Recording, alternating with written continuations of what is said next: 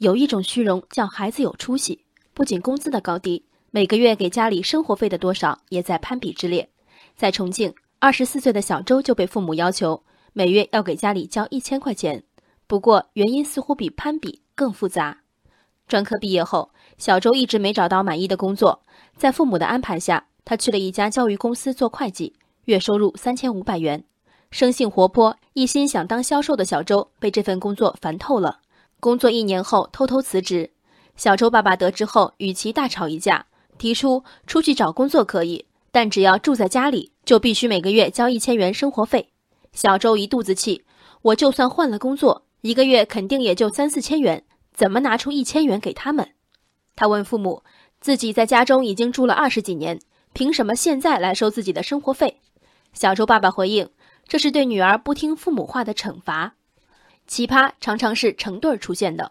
小周父母这二十四年呕心沥血，除了把子女拉扯成年的标配，还有成年后招呼其在家吃喝常住的豪配，以及给孩子找好工作，只等其拎包前往的顶配。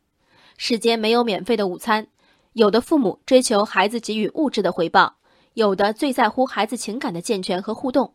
小周父母。则在对女儿的绝对控制中刷出了存在感。毕业多年，在家蹭吃蹭喝蹭住，被啃老的小周父母心甘情愿。唯一底线不是自尊自立，而是听话。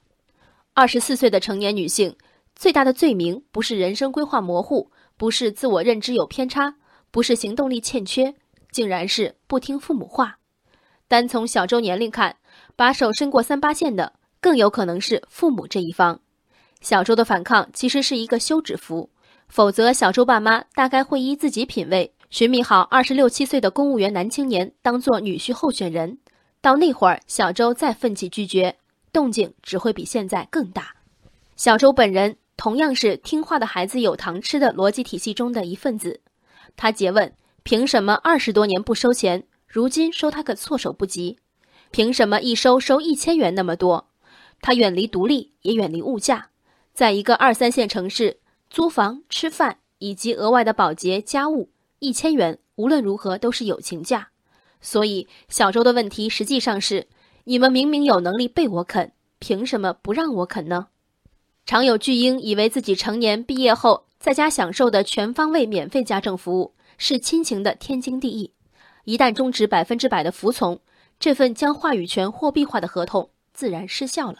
人的权利是与其承担的责任对等的。贪恋人生容易、生活便利的孩子，生活在父母的控制欲下，父母以经济和体力的付出换取对孩子至高无上的话语权。总有一天，孩子觉得自己的忍耐估值过低，父母则带着一种自以为没有恶意的傲慢：“你看，我拿一千块钱就能治住你。”小周父母收了早该收的生活费，却偏是以这样不磊落的名义。并非巨款的一千块钱，附着长辈不该有的期待和晚辈不该有的坦然，分外沉重。人生海海，见微知著。我是静文，往期静观音频，请下载中国广播 app 或搜索微信公众号“为我含情”。